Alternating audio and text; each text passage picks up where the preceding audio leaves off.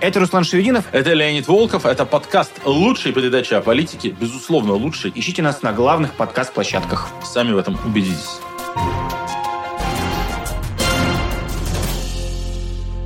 Привет, друзья! Вы включили канал «Популярная политика». Лучшая передача, в которой говорят о российской политике, о всем том, что вокруг нее происходит. И сегодня у нас такой большой разговор о теме, которая сейчас э, все про это говорят, про то, как после 24 февраля изменилась Россия. Теперь уже только надо уточнять после 24 февраля какого года. Мы зашли во второй год войны, то, во что год назад верилось с большим трудом. И если весь 2022 год и начало 23 мы говорили, как 24 февраля перепахало, как изменило, то сейчас уже страшная вещь. У нас 2 24 февраля позади. О, как да. сделать так, чтобы не было, чтобы их было 3, 4, 5, 6 и так далее.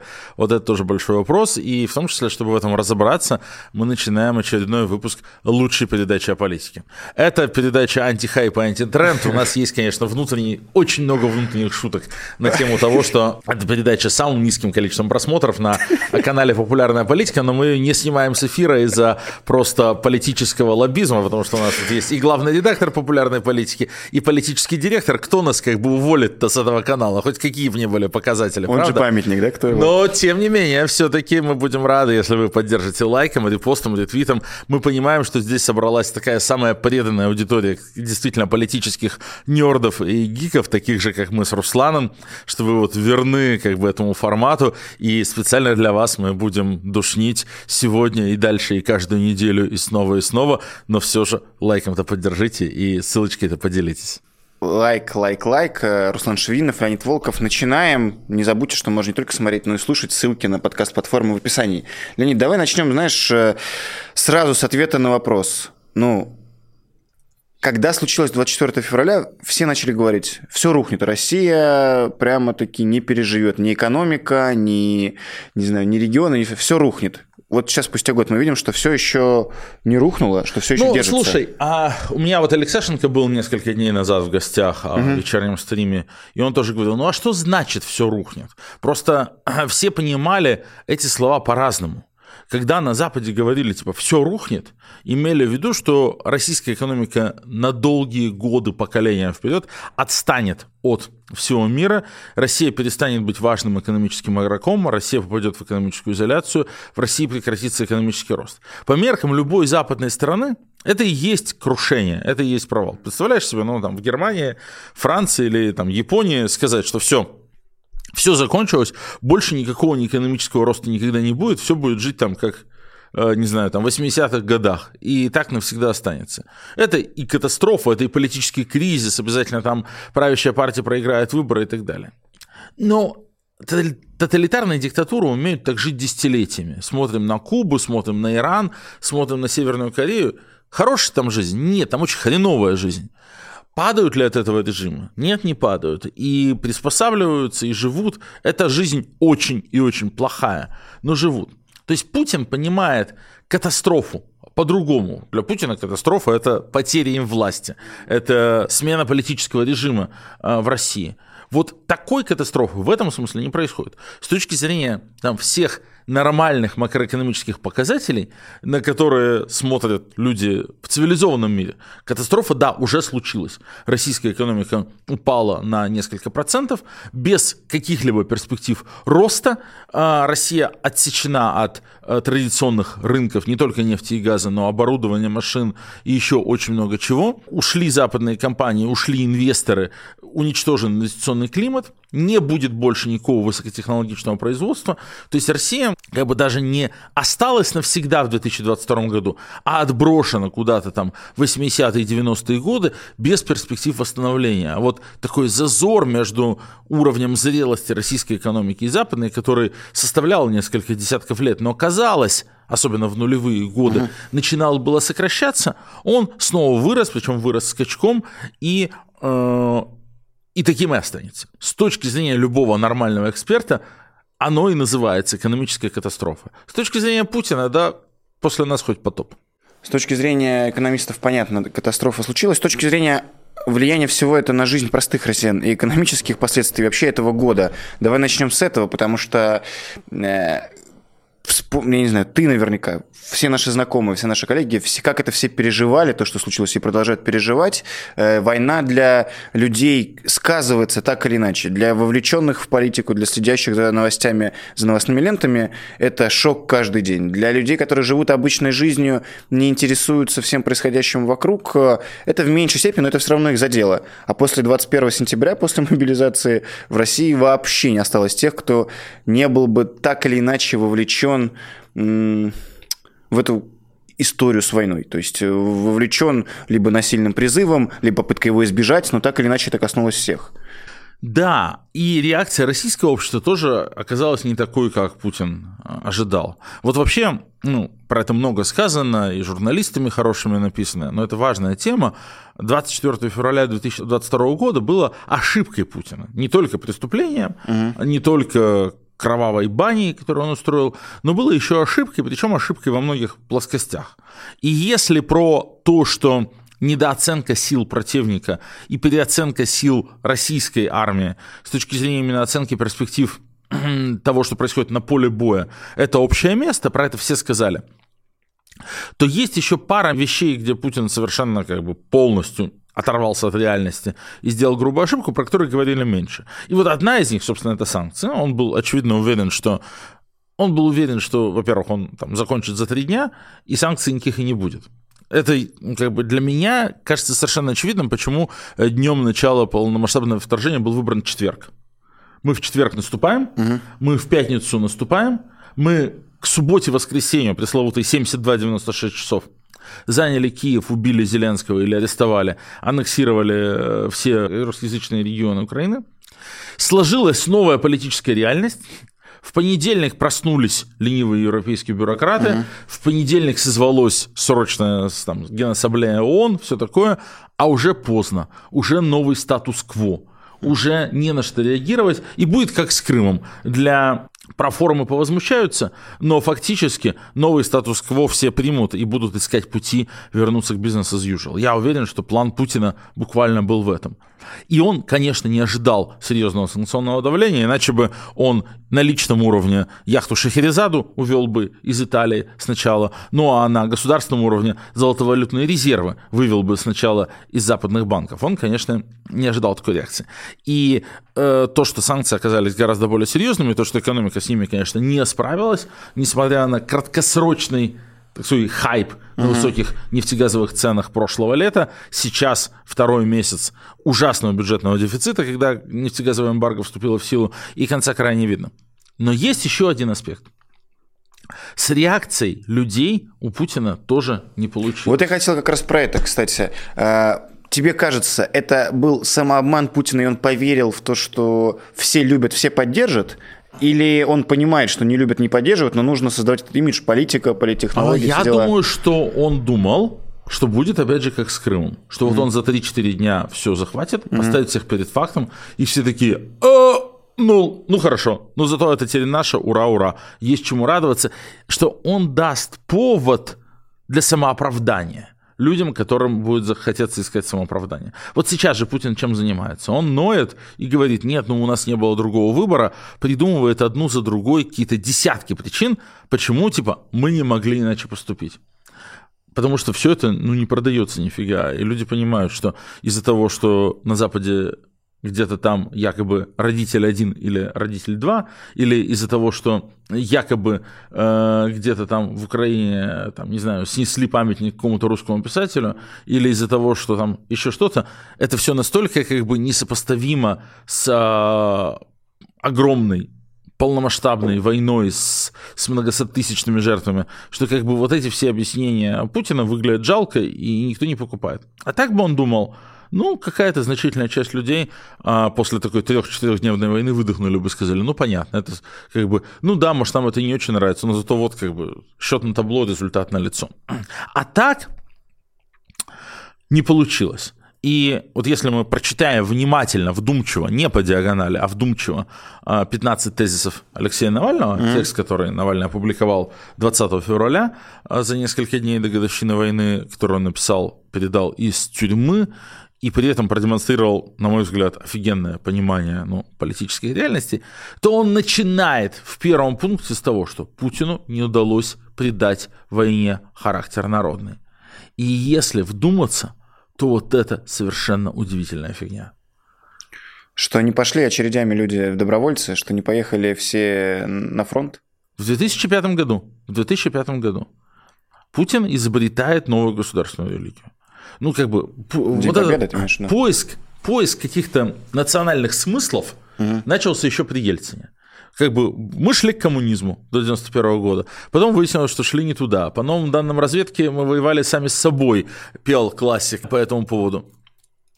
И э, как бы коммунизм закончился, попытки строить коммунизм э, закончились, оставив страну с разрушенной экономикой и с отсутствием каких-либо там ценностных идеологических ориентиров.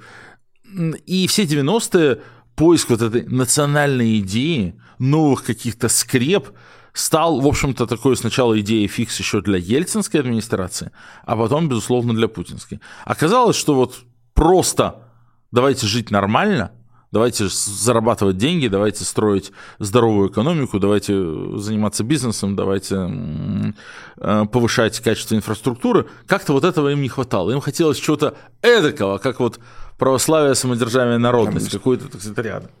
А не было ничего.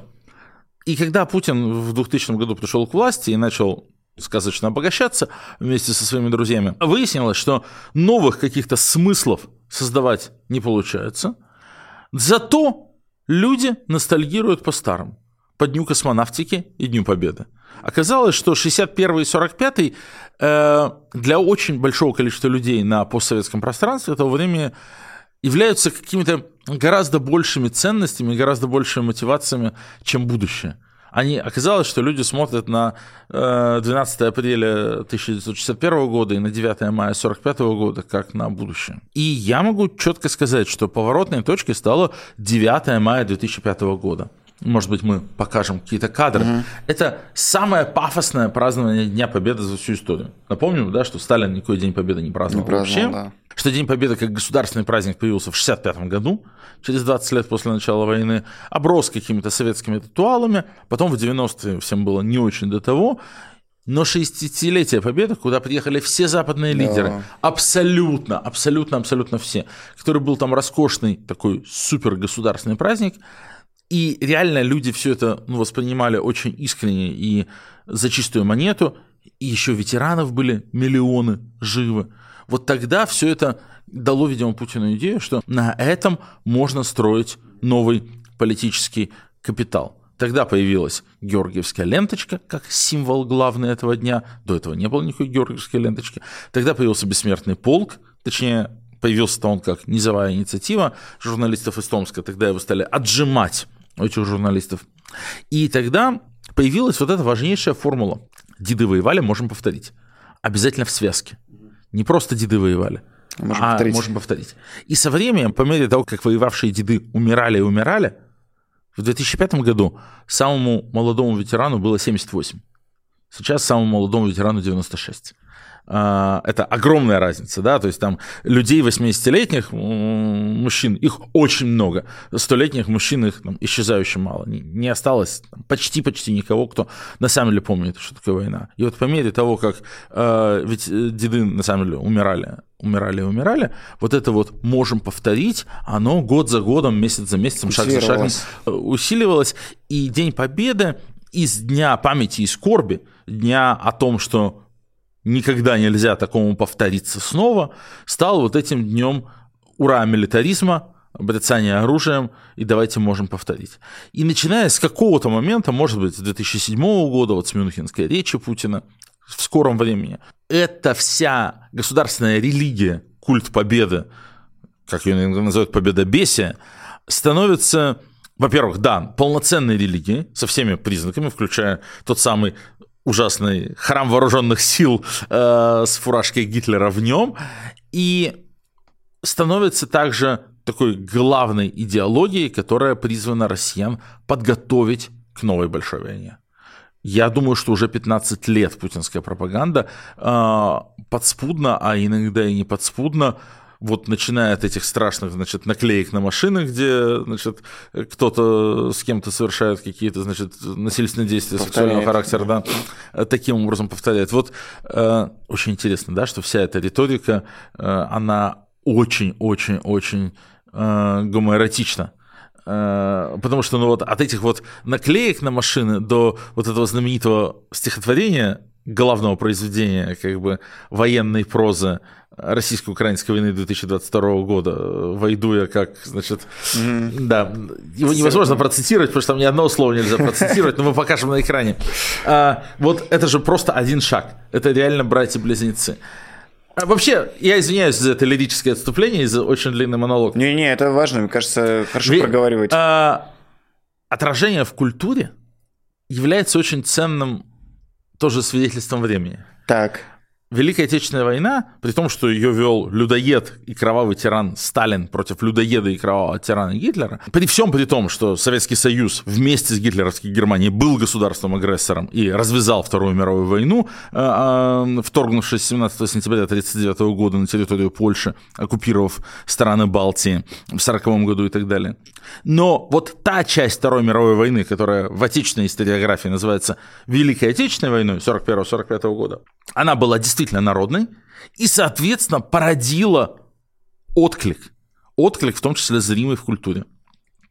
«Вставай, страна» огромная, фильмы, песни, это все было искренне, это все было от сердца, это песни становились народными и так далее. И это важнейшее свидетельство абсолютно вот такого действительно народного характера войны. Что в сфере культуры дала нам война 2022 года. Ну, Реально, на это вот это вот возразят... стихотворение, э, которое значит, невозможно процитировать, и песню 333. Господи, насколько же ты вовлечен для него, это погружен. Ну, тебе на это возразят, только год прошел, подожди, дай народу отрефлексировать все это и в культуре где-нибудь. Еще и мы фильмы увидим, я не сомневаюсь, какой-нибудь Пригожина на телеканале каком-нибудь НТВ, героический сериал, может быть, какой-нибудь. Ну, то есть, мне кажется, что все это будет, но ты прав, что нет такого это как раз нас возвращает к вопросу, а насколько эта история вообще популярная, насколько люди это поддерживают, даже, ну, знаешь, не просто вот так вот, если вопрос ребром, поддерживают войну, а насколько как бы вся эта милитаристская риторика, все это разжигание поджигание ненависти к другому, насколько это продается массово. Потому что ну, мы говорим, что война не народная. Факт. Нет такого, что все бегут за эту войну и все славят Моторолу и говорят убить украинцев. Нет такого, к счастью. Но э, тебе, нам говорят, ну вы почему? Посмотрите, все за войну, все за войну. Слушай, кстати, а вот, может быть, это, конечно, у меня уже искажение моего пузыря. Вот прошло 23 февраля. Да. Тебе не кажется, что было на порядок меньше трэш-контента. Детей в пилотках, марширующих детсадовцев, э, пупсов в фанерных танках, вот этого всего. У меня была гифка от мамы, поздравительная открытка, но это ежегодная, она не, не военная открытка, а с 27 февраля стих. Нет, ну, конечно, сильно меньше этого было, сто процентов. Не, да. понятно, что там у нас с тобой не было никаких гифок и, и поздравлений, но в целом, вот если посмотреть на публичное политическое пространство в России, то вот этого обычного милитаристского угара на 23 февраля было очень и очень-очень сильно меньше. Ну, это как раз э, вот тут у меня есть версия, почему такое происходит, потому что перегрузили народ, пере, перегрели, знаешь, бесконечно. Но когда выходит Путин, по всем каналам в одно время показывают и говорит о том, что эта война нам необходима, все-все, несколько часов выдыхаем. На следующий день собирают гигантский концерт, э, полный стадион, где опять то же самое произносится. Да, но, война, война, э, война. Но как это транслируется в какую-то вот бытовую историю, когда вот э, девочки из бухгалтерии традиционно, э, значит, мальчикам из горящего цеха, э, значит, накрывали поляну на 23 февраля, пели, значит, песни военных лет и, не знаю, дарили носки. Вот мне кажется, что на таком уровне вот такого 23 февраля стало гораздо меньше. Ой, ну слушай, довольно сложно проверить. Не, не знаю. Вот, напишите нам в комментарии, что вы думаете в плане... Поздравляли ли вас с 23 февраля молодые люди? Кто вот... Э, ну, в целом, вот, вот так вот, на уровне, вот знаете, там, празднования в трудовых коллективах. Угу. Так сказать. Много этого стало, мало этого стало. А, потому что мое ощущение, что стало меньше. а с чем ты это связываешь? Ну, то есть я говорю, мне ну, кажется, перегрели. С тем, с тем, что перегрели, наелись, что на самом деле никакой вот этот милитаризм не укоренился. Возвращаюсь а к мысли, с которой я немножко ушел в сторону, что с 2005 года осознанно огромные деньги вкладываются вот эту «можем повторить историю». Что типа будет обязательно злобная НАТО точит нож, готовится снова напасть, будет обязательно ремейк Великой Отечественной войны, снова нацисты с визитками Яроша на перевес бросятся на топтать землю России матуш, матушки, надо будет дать отпор, как тогда, как вот эти вот самые воевавшие деды.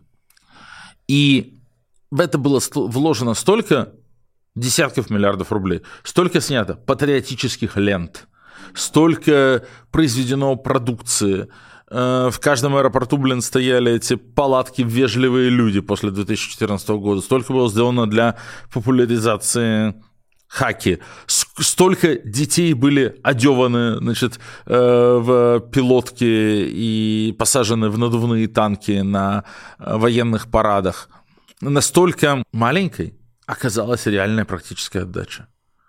Я еще раз скажу, кажется, много раз говорил эту мысль, но она даже важная. В целом, вот это вот так называемое rally around the flag, объединение вокруг лидера, это англоязычный политический термин, потому что это наблюдалось в самом большом, это политологический эффект, который наблюдался в огромном количестве стран мира в разных исторических условиях. Ты можешь быть непопулярным лидером, но когда война начинается, неважно, кто виноват, страна объединяется вокруг тебя, потому что страшно, потому что стресс, потому что ты ничего не понимаешь, потому что начинает работать система свой-чужой, и неважно, кто прав, кто не виноват, мы должны быть типа за наших. И Путин-то пытался, опять же, в первые месяцы войны это как-то максимально использовать. Вот, вот все вокруг этих, этих цитат, э, значит, из э, Сергея Бодрова. Угу. Э, вот это вот все, там, война, все, прочие противоречия не важны, прошлые противоречия не важны, мы их все отбросим, мы все должны сплотиться, потому что когда война, то как бы мы понимаем, кто тут свои. Ну, такое действительно мы слышали неоднократно, и, слава богу, мало кто повелся из, знаешь, из так нашего, вот, по крайней мере, дело, так, так вообще никто не повелся. Ну, то есть, ну, в смысле, есть, есть люди, которые повелись, но статистически их мало. Мы этого не видим. Опять же, никаких тебе там очередей, добровольцев военкомата, никаких тебе там... Даже, окей, есть реальные низовые вещи. Мы их не будем отрицать. Сбор денег. Окопные свечи, сбросимся там нашим на бронике, значит, на то, на все. Ну, слушай, тепловизора. Это вообще массовая история. Так это вот там-то и дело. Она, людей. она, yeah. она вообще не стала массовой. Ну, то есть, э, вот на эти все добровольческие, как бы, там, краудфандинги, ну, там, удается собирать там пару небольших добровольческих отрядов. Вот и все. Там в то время как Украина и весь мир реально там целую армию вооружают каким-то краудфандингом, тут это все не вышло за пределы буквально а, там нескольких сот или нескольких тысяч, может быть, добровольцев. Ну, мы это все видим, а, и это тоже нас возвращает э, к истории. Ну, тут чисто вопрос к душному стриму про политику, про то, как это все устроено. Когда ты ведешь что-то крайне непопулярное, войну, например, какое-то крайне непопулярное действие, который, за которым нет большой поддержки, которая не дает каких-то очков тебе здесь и сейчас политических, э, и окружение твое тоже нервишки у них шатаются, потому что и санкции, потому что и давление международное. Э, Все это ну не может же долго продолжаться. Вот, ну я просто не могу ну, представить. Почему? А, Войны долго идут, не, ну, окей. Слушай, но а... когда так настолько это все принято одним человеком, волонтаристским решением, ни с кем не советуясь, ну кажется, что не, не, невозможно. Ты знаешь, вот здесь я отступлю со своих обычных позиций оптим, оптимизма и как раз скажу, что да нет, это может долго продолжаться. Это же пришло к нам из тлетворной западной стартап-культуры. Называется fake it till you make it. Это практически э, лозунг очень многих в Кремниевой долине.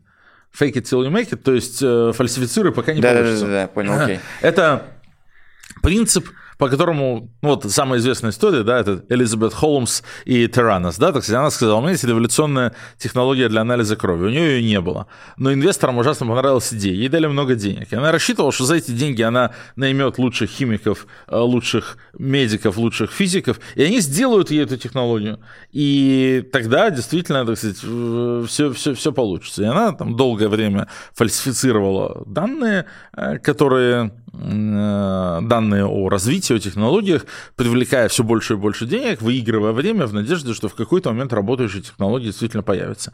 Классический другой пример э, fake it till you make it – это танк «Армата». Вот. Просто, просто классика. Ну, то есть, как бы мы берем деньги, деньги, деньги, мы показываем макет, мы показываем, значит, из фанерный макет, мы показываем один прототип, который может проехать 100 метров по брусчатке Красной площади. И мы говорим, у нас есть танк, у нас их много, этих танков, много, много, много. В надежде, безусловно, что в какой-то момент танки мы построим, и тогда война все спишет. Так вот, а Путин ничем не отличается в этом смысле от э, Элизабет Холмс или Дмитрия Рогозина, э, значит, с их стартапом Тиранос или э, танком Армата. Да, он оказался в ситуации, когда нет никакой народной поддержки, когда война непопулярна, и остановиться он не может. И он э, действует в точности по принципу fake it till you make it. Мы будем имитировать эту народную поддержку, сгонять бюджетников в Лужники. Знаешь, раньше же они стремались. Раньше, когда они типа там студентов заставляли за э, зачеты прийти, или когда они раздавали там 500 рублей по ведомостям, или разнарядки по предприятиям, они всегда это а. скрывали, б. отрицали. Сколько раз там ловили на какие-то путинги, каких-то бригадиров, которые раздают по 500 рублей. Те там всегда стыдливо закрывались листочком бумажки и убегали. И делали вид, что этого нет. Они всегда сначала старались прийти, пригласить тех, кто придет сам, а потом уже недостаток добирают. Вот Путин в Лужниках 22 февраля был в этом смысле довольно уникальным событием. Они исходно не пытались привести туда никого добровольно, даже не пробовали.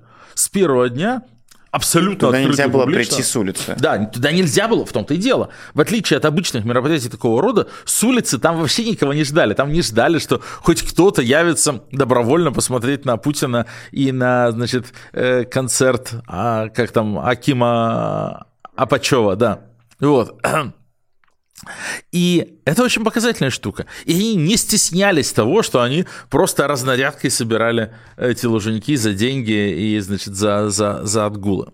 Это какая-то такая новая штука, и она очень вписывается в вот эту fake it till you make как политическую концепцию. Да, любви народной не получилось. Значит, будем изображать эту любовь, будем из всех утюгов кричать, что всенародная поддержка есть, пока это не станет самосбывающимся проклятием, пока люди не свыкнутся с мыслью, пока мы не внедрим вот эту мысль о всенародной поддержке в массовое сознание, и оно таким не станет. И это путинская стратегия вполне осознанная, причем, что забавно, что если... риском.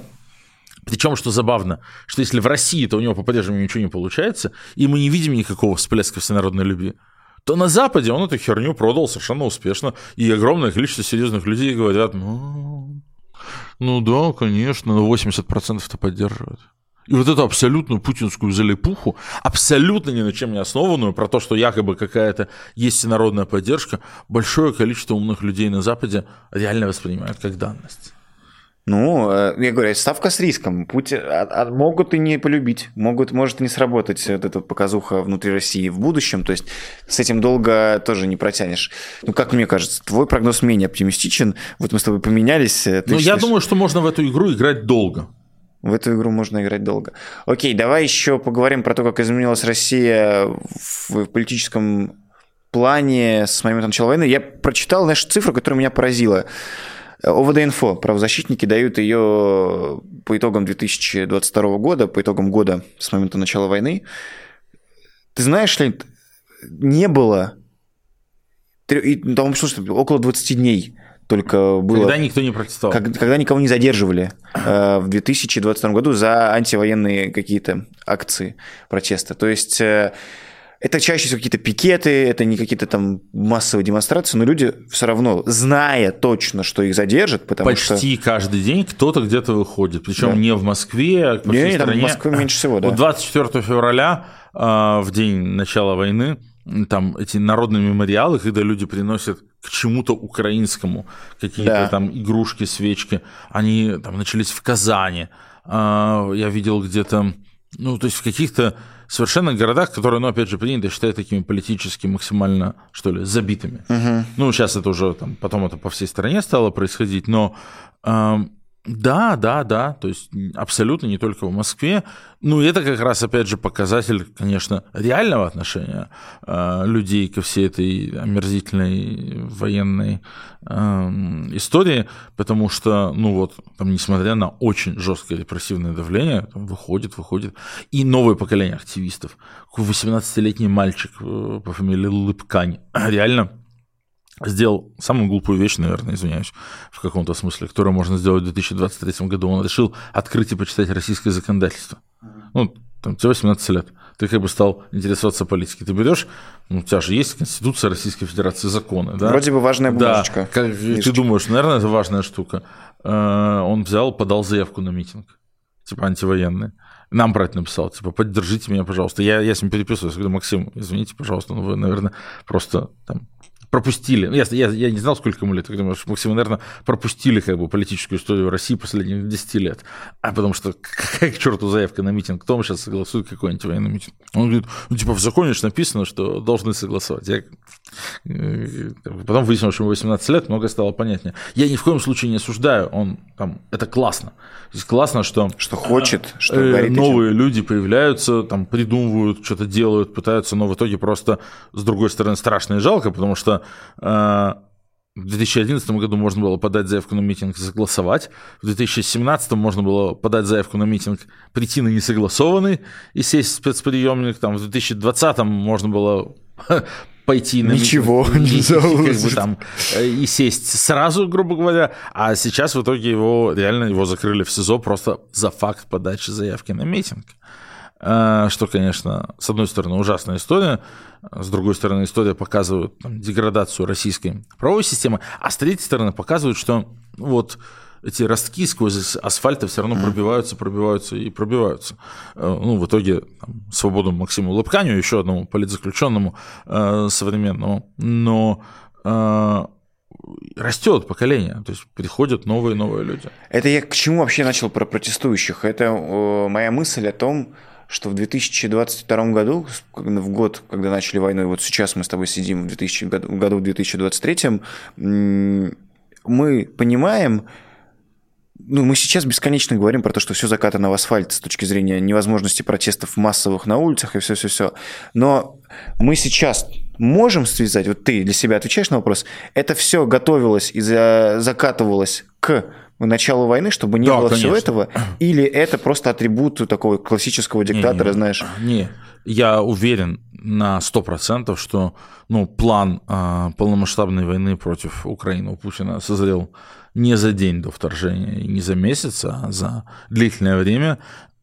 И вот эти все мероприятия по зачистке оппозиционной активности в России, а, конечно, безусловно, были частью этого плана. Ну да, когда они еще и совпадали, я помню, что весь 21 год не было сомнений у меня, что все наши уголовные дела, арест наших друзей, коллег, э, все это, конечно, в том числе и с выборами, когда, помнишь, думские уже и не помнится, но были госдумские выборы э, меньше двух лет назад, и все это происходило, ну ты как к этому мог подвязать? Ну да, наверное, чтобы не пустить на выборы нас сажают. Ну, ну да. Госдумские выборы все проходили тоже в режиме реально специальной военной операции операция. Да, ну теперь понимаем, да.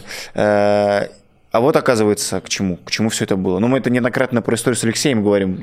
Кажется, что все мы уже тут едины в мнении, что попытка его убить – это в том числе подготовка Путина к войне, чтобы не было его… Да, наверное, в первую очередь подготовка Путина к войне. Да, и оказывается, что вот к чему пришли. То есть протесты в России и массовые, и не массовые, как бы не закатывались государством в асфальт и как бы не подавлялись, они есть в той или иной форме, это ну, глупо отрицать. Даже, не знаю, кто говорит, что все вы рабы и с Путиным согласны, ну, нельзя отрицать, что люди там с плакатами, с пикетами, с ленточками, ценниками. Ну, с коктейлями Молотова иногда. Иногда и с коктейлями Молотова, да, опять-таки.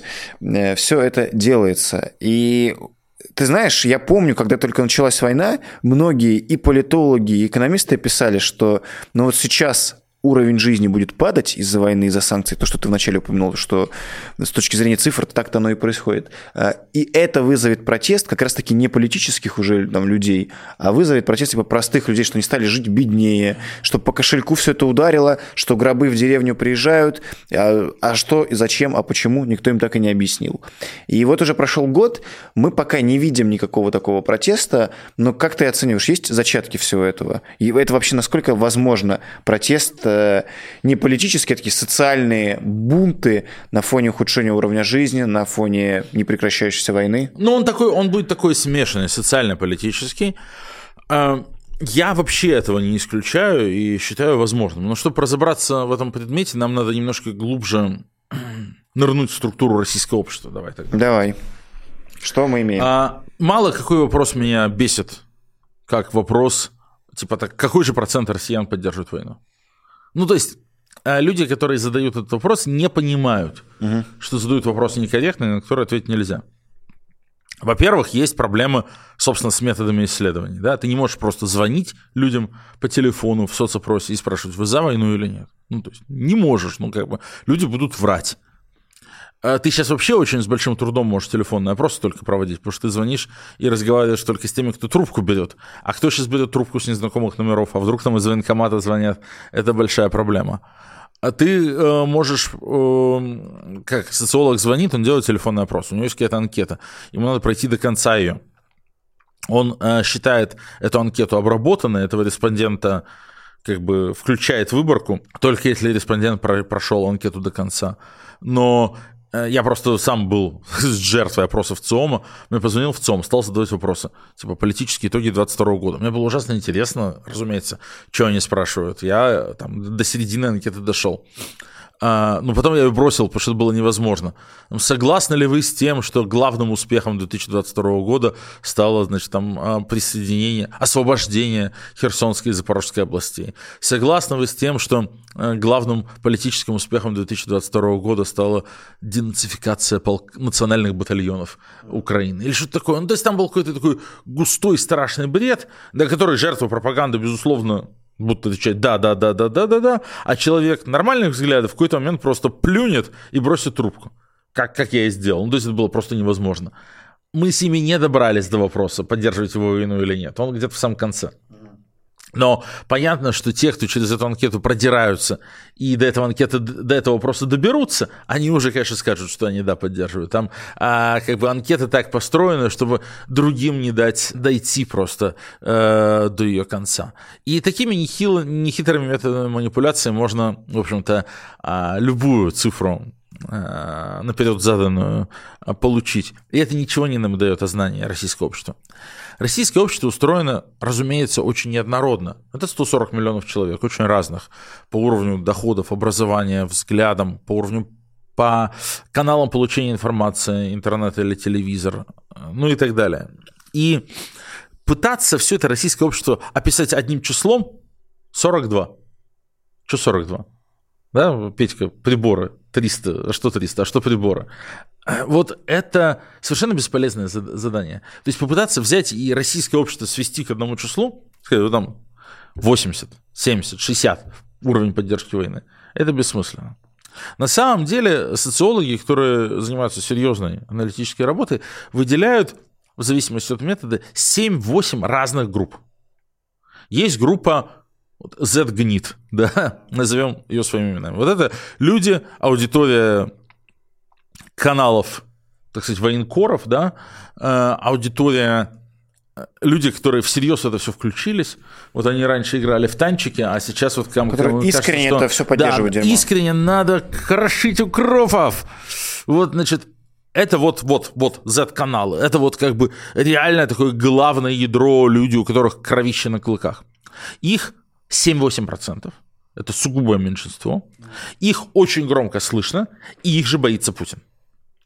Им навстречу Путин идет, ради них увольняет генерала Тот Лапина. патриотический Майдан, который могут устроить тот самый. Ради них он увольняет генерала Лапина, ради них он, значит, дает снаряды вагнерам, ради них он, ради них он продви, прогибается раз за разом. Потому что это люди, которые за чистую монету купили риторику, в которую сам Путин не верит, а его окружение вообще не верит ни на йоту. Но эти люди в это поверили, они религиозные фанатики. Нет более опасного врага, чем разочаровавшийся религиозный фанатик, которому, э, которого заставили во что-то поверить, а потом значит, сказали, что все, что ты верил, фигня. Такой разочаровавшийся религиозный фанатик, он очень опасен для того, кто его сначала обратил в свою веру. И за этими, э, идя на поводу вот у этих Z-гнит, Путин проводит свои концерты, объявляет мобилизацию, э, угрожает ядерным оружием и делает очень-очень многие вещи, при том, что на самом деле эти люди не являются ядром его поддержки. Они раньше не голосовали за него, они скорее, кто-то голосовал за ЛДПР, кто-то голосовал там за каких-то, значит, там партию Родина. Это нодовцы, которые, опять же, вовсе не были э, сторонниками Путина. Ну вот, как бы, вот это есть ядро, их 7-8%. Дальше есть лоялисты, Люди, которые за войну, за все, за Путина, которые именно персонально за Путина. И это прежде всего пенсионеры. Люди, которым не предстоит умирать, людям, которым не предстоит отправлять туда своих близких, люди, которые смотрят только телек, не смотрят интернет, которые абсолютно лояльны, потому что абсолютно комфортно и не критически живут в мире телевизионной а, пропаганды, плюс для них важны все эти советские реминесценции. Для всех, кому меньше 40, им плевать вообще там на, на Крым, на Донбасс, на Киев. Они всю свою сознательную жизнь прожили в ситуации, когда Украина это была другая страна. И как бы идея о том, что можно взять просто так, вторгнуться в другую страну и начать там все громить и уничтожать, этим людям не близка. А вот вот эта вот группа, о которой я сейчас говорю, вторая, это люди, ну, которые, да, для них Украина всегда была часть их страны, они не приняли э, развал Советского Союза, они как бы в этом смысле суперпутинская консервативная аудитория. Все бы хорошо, но эта аудитория, а, вымирает, б, не может воевать. Но она супер лояльна. Это процентов 15, может быть даже 20 в первую очередь это очень возрастная аудитория, пенсионерская, до которой Путин всей своей советской риторикой дотянулся, которая, да, все это купила за чистую монету, верит всему, что по телеку говорится. Вот это вторая группа. Есть, значит, следующая группа, это такие условные лоялисты. Люди, которые там плывут по течению, которые мы политикой не интересуемся, мы за любую власть, мы ведем себя как бы конформно, Путину виднее, им что-то не нравится, им не очень нравится жизнь, им не очень нравится там коррупция даже. Они, может, раньше и Навального смотрели. В общем, они ориентируются. Но тут как бы, ну, слушайте, ну, вот такая ситуация. Ну, что ж, мы будем плыть по течению. Вот это аудитория, которая покупает вот эту квази псевдободровщину.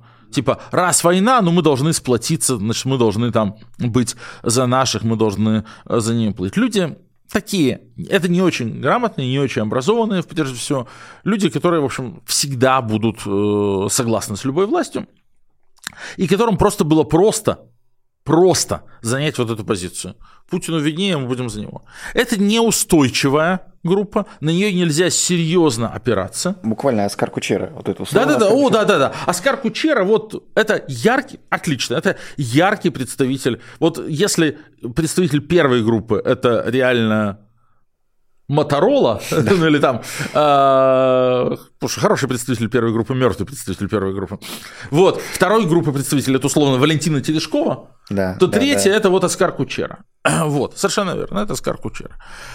И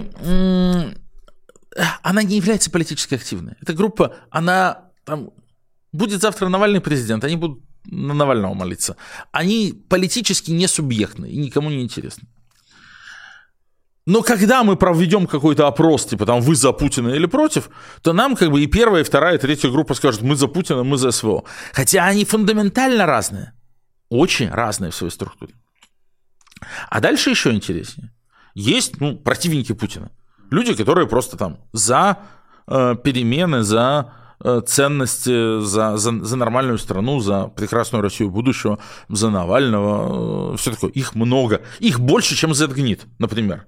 Их там 15-20%. А, это десятки миллионов людей, на секундочку. Подавляющее большинство из них никуда не уехало. Они смотрят нас. У нас 20 миллионов э, ежемесячной аудитории популярной политики. Это вот эти вот люди. Как бы прекрасные, замечательные люди, которые все понимают, которые все понимают, которых сейчас запугали, заставили сидеть там в, в подполье. Но это вот как бы там наши сторонники, нормальные люди, ядро прекрасной России будущего. Мы тоже, мы их много раз исследовали, мы проводили анкеты, мы знаем все про них. Это люди относительно молодые. У нас пик возраста наших сторонников на возрастной группе 25-35 лет. То есть для которых вся эта советская чушь ересь не является чем-то важным. А люди, у которых очень высокий уровень, сильно выше среднего уровня образования и немного выше среднего уровня доходов. Люди, которые на своей шкуре ощутили, что ты можешь быть каким угодно умным, талантливым, классным, но при этом тебе некуда деваться в этой авторитарной криптократии. Из, из, одного, из одного ядра в другое не происходит? Типа из э, лоялиста человек не уходит там, в Оскара Кучера или из э, сторонника прекрасного Сейчас. будущего с возрастом в другую? Ну, нет, потому что с, э, сторонники с прекрасной России будущего, когда становятся старше, они становятся взрослыми сторонниками прекрасной России будущего. А вот эта вот пенсионерская группа э, у коллективной Валентины Терешковой, она за Путина не потому, что она старая, а потому что она телек смотрит. Ну и потому что для нее советские реминесценции важны.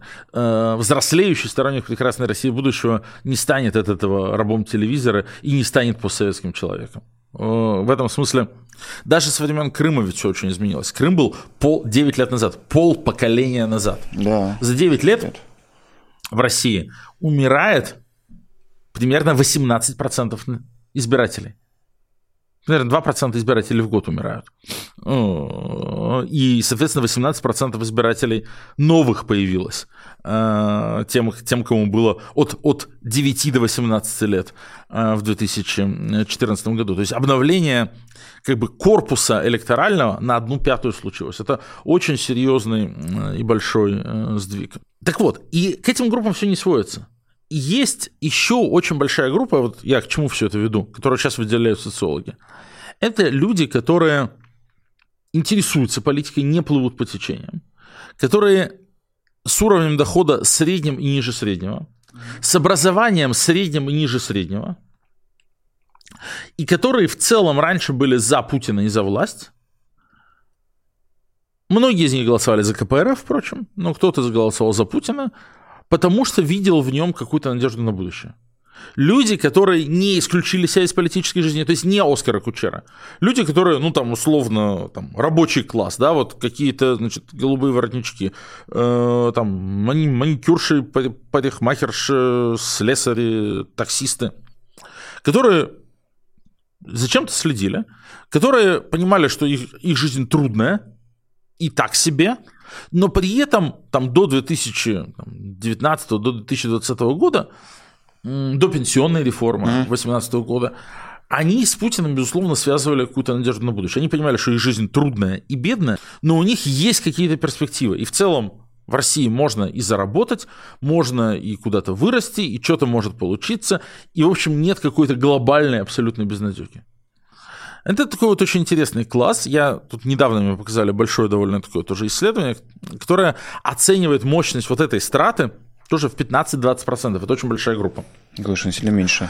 И это люди, по которым очень сильно бьет как раз экономический спад, потому что у них было, они там с трудом выживали, а теперь им э, там вот по ним э, снижение там ВВП, снижение доходов, отставание зарплаты от инфляции – Бьет, бьет, у них нет сбережений, да. у них, они живут от зарплаты до зарплату, но при этом они были Путину лояльны, потому что в целом им казалось, что в путинской России они могут из этой всей истории вырваться. Их война выгоняет в нищету, и их же война убивает. Это люди, это не пенсионеры, это люди работоспособного возраста, которые еще и становятся основной э, жертвой вот этой призывной мясорубки. Да. И вот я видел два разных, причем от двух разных исследовательских центров, одного британского, одного они есть такого? в открытом доступе? Может... Нет, нет, нет, а. со мной как бы okay, делятся. Okay. Может, я какие-нибудь слайды подберу и покажу. Исследование, которое говорят о том, что можно ожидать такой серьезной социальной динамики в этой группе. Угу. Что эта группа вообще не понимает, зачем все это, потому что перспектива какая-то утеряна, при этом как бы кровавый налог с этой группы а, Путин собирает, и а, зачем поддерживать Путина, им совершенно не ясно. И вот когда мы видим прирост у нас аудитории на наших каналах, мы можем его как раз видеть за счет а, вот этой группы. Нормальных, типа работяг, люди, которые там нормально что-то делали, Уралвагонзавод коллективно, угу. люди, которые что-то делали, зарабатывали что-то, вели какую-то трудную, непростую жизнь, но в целом там стояли на ногах и с каким-то оптимизмом смотрели в будущее. Сейчас и оптимизм у них забрали, и на ногах стоять гораздо сложнее. И вот разворот от Путина вот этой вот социальной группы может стать как раз это я все очень длинно отвечаю на твой вопрос, да, э, каким-то предвозвестником довольно серьезных изменений в российской политической жизни. Ну, слушай, довольно много мы сегодня говорим про то, как устроено российское общество и про то, как оно меняется или будет меняться. Э, это тоже, это хорошо, что мы эту тему с тобой затронули. Мне кажется, для многих сомневающихся, для многих, кто сидит и думает, я вот один такой, а все кругом э, зетники, либо трусы. На самом деле не один, много, много людей. Мы еще не все с тобой рассказали. Ну, то есть э, я сказал, что выделяют вот исследователи 7-8 групп, а я перечислил только 4, 5. 5 да. Только 5. Там есть еще интересные группы довольно, типа, довольно образованных людей, угу. у которых было все в порядке с этой властью, которые там находили свое место и которые, у которых сейчас проходят через какую-то переоценку ценностей. Есть люди, которые против войны, по взглядам, угу. считают, что война это плохо, но при этом такие прагматичные, типа вот то, что уже отхапали, ну хорошо бы оставить себя. Их мы куда запишем, блин, в сторонники войны или в противники? Это я все к тому, что нельзя свести Россию к одному числу, к одной метрике, вот типа там ты, ты за или против. Там все устроено сложно, и это важная наша задача, понимать, разбираться в том, как она устроена, чтобы понимать, с какими аудиториями мы работаем, к кому мы обращаемся, кого мы пытаемся еще выдернуть, кого мы пытаемся какую табуретку мы из-под Путина пытаемся выбить, какую ножку поддержки вот этой табуретки, на которой ну, он Ну, слушай, мы, конечно, широкими мазками идем, чтобы конечно, достучаться до большой какую-то максимально большую аудиторию забрать у него. Это, это важная история. Ну, в общем, будем смотреть, как это все будет меняться. Я думаю, что тут работа с этими людьми важна, и будем ее делать с нашей стороны. Ну, оно как бы и жизнь тоже работу ведет. Путинские действия делают этих людей беднее, э, какие-то вещи, которые противоречат их взглядам, ценностям, тоже их от Путина отворачивает. Поэтому нам нужно просто с вами, друзья, не опускать руки и действовать, чтобы людей переубеждать и на сторону добра затаскивать, чтобы вместе делать перемены. Мне кажется, это довольно важно, не забывать про это.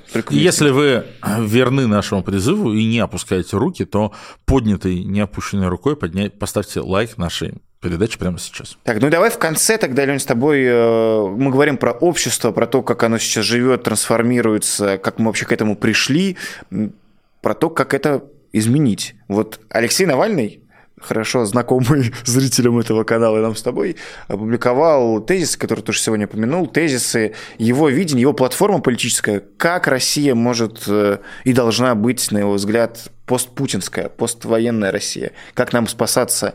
Да там а, ничего особенного. Вот тезисы Навального, они нашли реально такую большую поддержку и стали реально такой широкой платформой, с которой почти все российские оппозиционеры, вообще нормальные люди, кроме реально там каких-то совсем уже маргиналов, маргиналов слева и справа, а, согласились, а, потому что там написано, как и в преамбуле сказано, а, тезисы типа разумного человека – а, взгляд, политическая платформа взглядов разумного человека, который желает России добра. Ну, там там ничего не написано. Во-первых, там ничего не написано нового относительно вопроса. Это все мы знали, Алексей это все транслировал в разные годы, все в разных интервью, в разных публикациях. Просто собрано в одном месте. Просто собрано в одном месте. Что Россия должна стать нормальной европейской страной, что на этом пути надо закончить войну, надо избавиться от Путина, потому что без Путина война не закончится, Путин не остановится никогда. И э, надо чинить отношения с соседями, надо возвращаться к международно э, признанным границам, надо чинить то, что сломано, надо чинить Россию внутри, начиная с судебной реформы, прежде всего, и, и других преобразований. Я и вообще их чего-то приплел, помимо того, что просто напомнить вам, друзья, что ссылка в описании на эти тезисы, я их приплел к тому, что вот к нашему разговору про общество, вот эти тезисы, они на широкую аудиторию могут, или, давайте они, по чесноку, они... или они на политическую прошаренную тусовку? Они рассчитаны на довольно широкую аудиторию. Безусловно, на аудиторию сторонников, на политически прошаренных, но и на всех, кто интересуется политикой. Угу. На всех, кто в целом читает что-то политическое, может просто сказать, да, окей, как бы я на себя это примеряю, тут написаны разумные вещи, я с этим согласен. Понятно, что не вот эта ура-патриотическая Z-тусовка, которую Путин боится сам, а, конечно, ей это все будет не близко, потому что они искренне верят в войну до победного конца, ни э, пенсионеры, зомбированные телевизором. Но вся остальная публика вполне может такие тезисы воспринимать. Ну окей, ну слушай, Тогда давайте эти тезисы продолж... присоединяйтесь к дискуссии вокруг всего этого. Это довольно важно. Это то, что не свойственно нашей стране, когда никто обычно не читает политические программы во время выбор... предвыборных кампаний. Обычно никто не читает какие-то заявления. Поэтому Алексей написал, блин, на полторы странички. Да, Реально тут, тут не талмуды, тут просто важные тезисы. Давайте присоединяйтесь к обсуждению. Это важно, потому что есть шанс есть там сила, которая хочет это воплощать и реализовывать, давайте э, обсуждать, что не так, на ваш взгляд, что нужно, с чем согласны. Это, это, это нужна этому народная поддержка, настоящая народная поддержка. Вот, про это хотел вам напомнить в конце. Ссылка в описании на тезисы, на все то, что мы сегодня здесь упоминали. Э, лучшая передача политики каждую среду мы стараемся, не всегда получается. В этом выходим. году мы одну среду только пропустили. Да. То есть, как бы мы очень молодцы. Поразительно. А если вы считаете, что мы молодцы, поставьте лайк, поделитесь этой трансляцией. Это лучшая передача о политике. А, Леонид Волков, Руслан Шевединов ведут главный русскоязычный подкаст а, о политике, так сказать, в глубину умный подкаст о политике, который вы можете смотреть на YouTube, на канале «Популярная политика» или слушать на всех подкаст-платформах. Пишите ваши комментарии, ставьте лайки, подписывайтесь, если это еще не сделали. И до новых встреч. Всем пока. Пока. thank you